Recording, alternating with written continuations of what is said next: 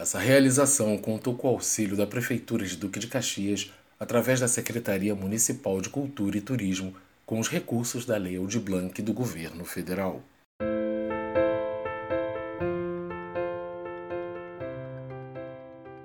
Eu sou Paulo Alcântara e começa agora mais um episódio do podcast E aí?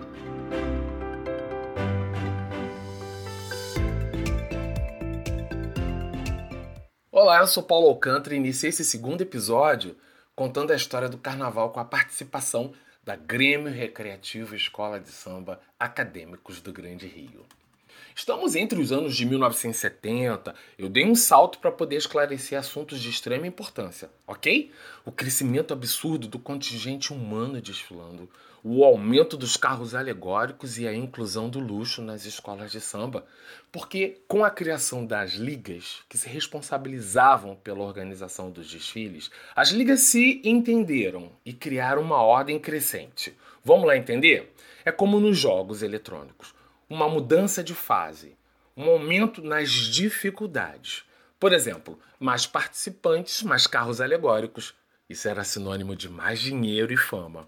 Falando em jogo, particularmente do jogo do bicho, no documentário de nome Doutor Castor, podemos assistir inúmeros outros exemplos de supostos benefícios para a escola em detrimento da ética, corrupção e até mortes, envolvidas no meio desses tratos e tramas que rolavam e ainda rolam nos bastidores do grande espetáculo do carnaval. Resumindo, o sonho de todas as escolas, sejam elas das antigas ou as mais novas em tempo de fundação, é ganhar, ficar famosa, atrair mais artistas e famosos. Subir de fase até chegar aos grupos de acesso que desfilam na sexta e sábado e depois no grandioso grupo especial que desfilam no domingo e na segunda.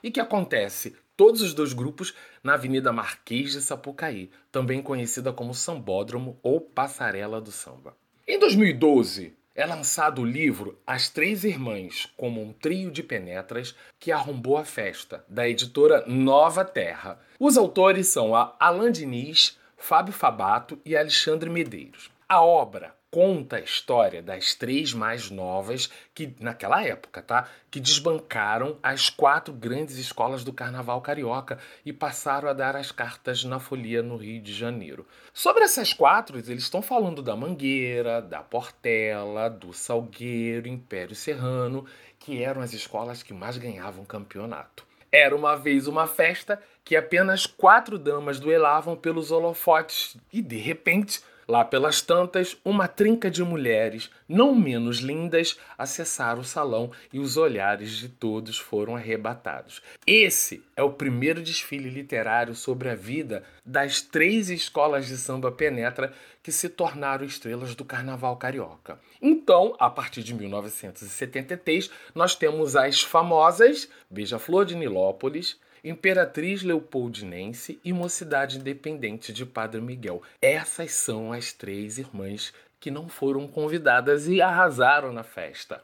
Seguiram-se grandes desfiles, títulos e, é claro, muita rivalidade entre as irmãs. Afinal, a cada ano, só uma vence. O Carnaval do Rio de Janeiro pode ser considerado uma das festas mais importantes da humanidade. Pessoas de todas as partes do mundo visitam a cidade maravilhosa nessa época do ano, buscando conhecer a diversão e entretenimento que este mercado tem a oferecer e que nenhuma outra cidade oferece com tanta maestria. Dentro deste mundo, que é o carnaval, as escolas de samba são o atrativo principal do espetáculo e suas histórias. Com certeza, atraem um público diversificado e interessado. É nisso que apostaram os autores Alain Diniz, Alexandre Medeiros e Fábio Fabato, ao idealizar o projeto do livro, recheado de histórias curiosas e deliciosas sobre essa importante trinca do Carnaval do Rio de Janeiro, descrevendo os pormenores que ocorreram nos bastidores com a chegada da Beija-Flor, Imperatriz Leopoldinense e Mocidade, no concorrido concurso das escolas de samba. Já é nesse ambiente de muita contravenção e patrocínio dos todos poderosos bicheiros que surgem as super escolas de samba SA, que o Império Serrano, localizado em Madureira, no entorno do Morro da Serrinha, leva para a Avenida em 1982 a inesquecível crítica que apontava as covardias existentes entre as escolas ditas propriedade de bicheiros e as que não dispunham de tanto recurso como ela, no caso. O refrão do até hoje lembrado samba enredo Bumbum bate com bumbru gurundum narra a covardia das superes escolas de samba S.A. Inclusive, o jornal Extra, da edição 21 de janeiro de 2014, relembrou saudosamente o último campeonato do Império Serrano. Inclusive, em entrevista a um dos autores, Aloysio Machado contou que o verso causou polêmica com o parceiro de tantos carnavais. Nós ficamos muito à vontade, não ficamos presos à sinopse, mas o enredo falava das três fases do samba: Praça 11, Candelária e Marquês de Sapucaí. Desculpe eu falar assim porque ele, Beto sem braço, já morreu, mas ele brigou para não botar isso, porque ia ferir, ia machucar o Joãozinho 30 e o Anísio. O Anísio é o Anis Abraão Davi, patrono da Beija-Flor. Ele não iria gostar, não estava na sinopse. E por falar em Beija-Flor de Nilópolis, ela, maravilhosa e soberana, de fato nilopolitana, enamorada desse meu Brasil. Ah, minha escola do coração, por sinal. Ela teve muita importância na presença da nossa corrimã Pois é assim que a chamamos, Grande Rio, e para isso vamos conhecer a história dela. A Grêmio Recreativos Acadêmicos do Grande Rio nasceu da fusão de três escolas de samba, isso no final dos anos 1980. Foi preciso que a agremiação fosse um bloco carnavalesco para isso.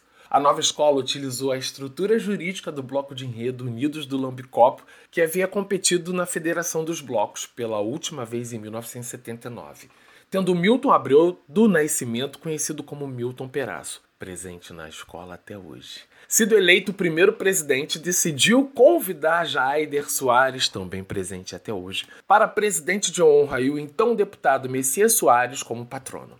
A Acadêmicos de Duque de Caxias foi oficialmente fundada em 22 de março de 1988. Porém, como forma de evitar que a nova escola precisasse começar na quinta divisão, finalmente, em 22 de setembro do mesmo ano, após muitas reuniões entre os membros das duas diretorias, a Acadêmicos de Caxias e a Grande Rio se fundiram, dando origem à atual Acadêmicos do Grande Rio. Na sua estreia, em 1989, a escola já subiu para o grupo de acesso com enredo Mito Sagrado de Fé. Em 1991, a Grande Rio fez sua entrada no grupo especial com um enredo que falava da criação da vida, dos conflitos humanos e terminava com uma mensagem de paz e otimismo. O lema da escola era: Rejeitamos o caos, temos livre-arbítrio e queremos brindar a vida.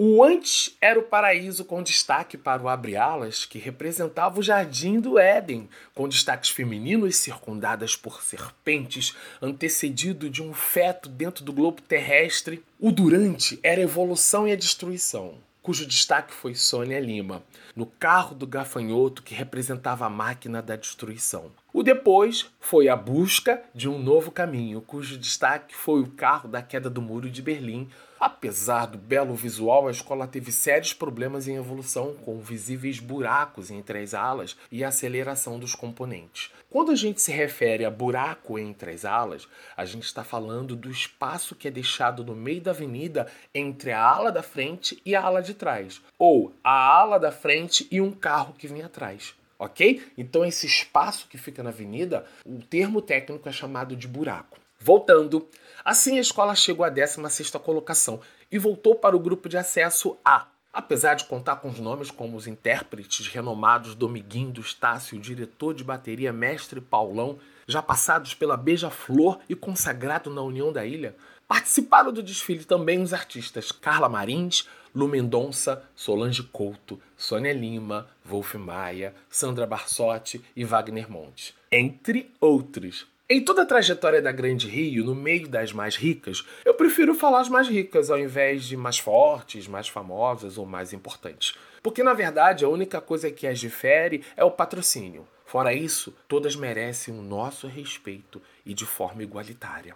Sabe por que eu coloquei o nome desse episódio de A Grande Rio é um Sonho? Essa frase faz parte do refrão do samba enredo de 1997 sobre a Madeira Mamoré, a volta dos que não foram, é, lá no Guaporé. É um enredo de autoria de Jorge Lousada. Esse refrão foi ainda e é cantado por muitos sambistas, considerado um dos melhores da safra da Grande Rio até hoje. Tricolor passou por poucas e boas, tá? Segundo o G-Show, em 7 de fevereiro de 2011, a Grande Rio, junto com a Portela e a União da Ilha, tiveram seus barracões incendiados.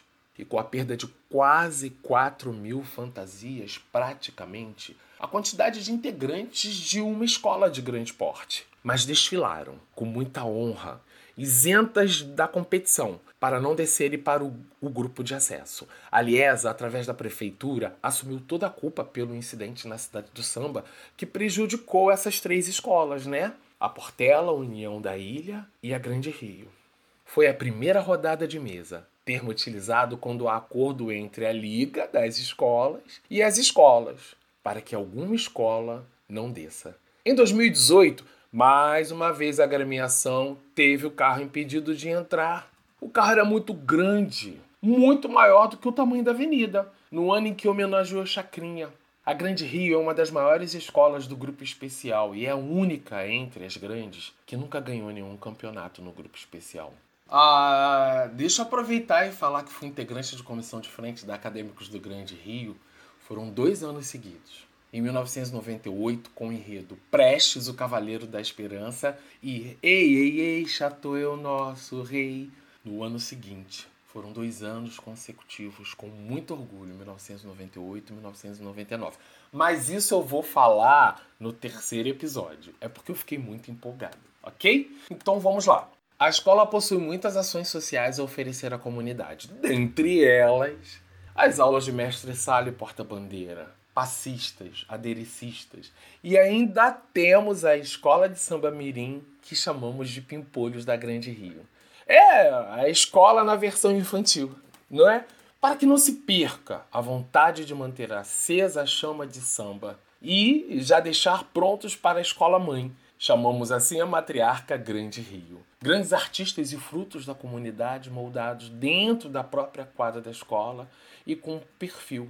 Eu, agora, orgulhosamente, convido o profissional Kleber Pratt para falar sobre os projetos da escola e da sua participação dentro do complexo cultural da Grande Rio. Alô pessoal, Clebson Prates, carnavalesco da Pimpolhos da Grande Rio, Escola de Samba Mirim da Acadêmicos da Grande Rio. Falar aqui um pouquinho para vocês sobre essa escola de samba, uma escola de samba de verdade, uma escola de samba que funciona durante o ano inteiro como escola temos projetos educacionais tanto dentro da quadra quanto no barracão e ainda temos projetos de turismo para levar e fazer com que os turistas conheçam todo o, todo o processo de produção das escolas de samba, produção do carnaval, produção do desfile.